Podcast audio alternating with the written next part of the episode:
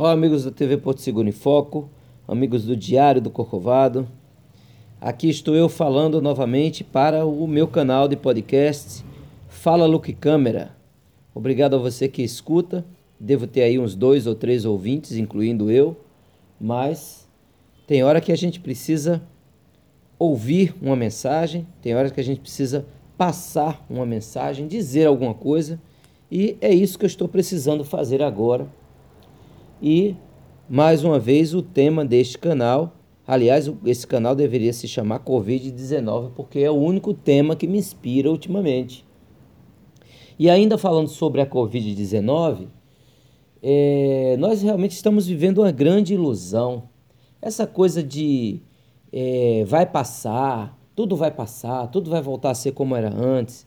Essa coisa das pessoas acharem que realmente podem se proteger deste vírus que está no ar que respiramos, né? É tudo uma grande ilusão. É uma grande ilusão e uma grande falta de sanidade achar que tudo vai voltar a ser como era antes. Se a pena para tudo que era antes parece estar sendo mesmo a morte.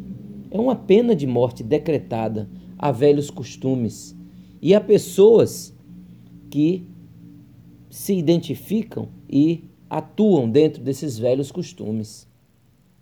Achar que tudo voltará a ser como era antes é acreditar na insanidade do próprio Deus. É acreditar que esse vírus foi surgiu por acaso ou foi criado por algum cientistazinho burro que achou que poderia vender vacinas para o mundo que por mais que tenha sido isso, mesmo assim, este ser, ele certamente foi usado por uma força maior. Porque o que está acontecendo com o planeta não é uma gripezinha que vem para adoecer e matar alguns.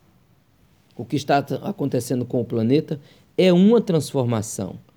E as pessoas que não acreditarem e não viverem nesta transformação, não se adaptarem a esta transformação, elas simplesmente morrerão.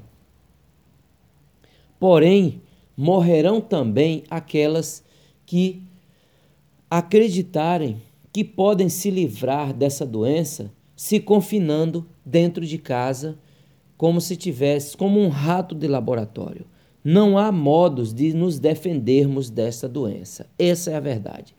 Essa doença ela veio para afetar um determinado número de pessoas que fatalmente será afetado, desde o médico que entra dentro da UTI, que se esteriliza, que tem todos os cuidados, a pessoa mais exposta. Aliás, por falar em pessoas expostas, fizeram o exame de Covid-19 nos moradores de rua, nas pessoas em situação de rua aqui de Porto Seguro, e felizmente nenhum apresentou sintomas da doença.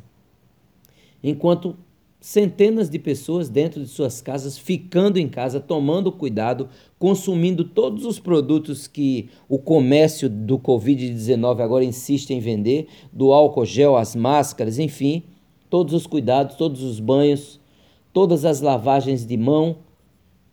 Essas pessoas foram infectadas e os moradores de rua não.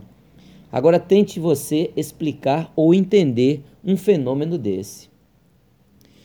Não adianta dizer que os médicos, os enfermeiros que estão na linha de frente, que estão em contato direto com o vírus, estão sendo mais afetados por isso. Na verdade, todos nós estamos em contato direto com o vírus. Eu não vou dizer de forma tão intensa, mas qualquer pessoa que sai à rua, ela está em contato com o vírus 24 horas. A diferença é que o médico ele está em contato com uma pessoa que expressa o vídeo, que apresenta sintomas do vídeo. Já nós estamos em contato com pessoas pelas ruas ou até dentro de nossas casas que não têm sequer o sintoma do vírus. Então nós estamos muito mais desprotegidos e muito mais na linha de frente do que médicos e enfermeiros. Por isso também nós estamos tendo os, o contágio.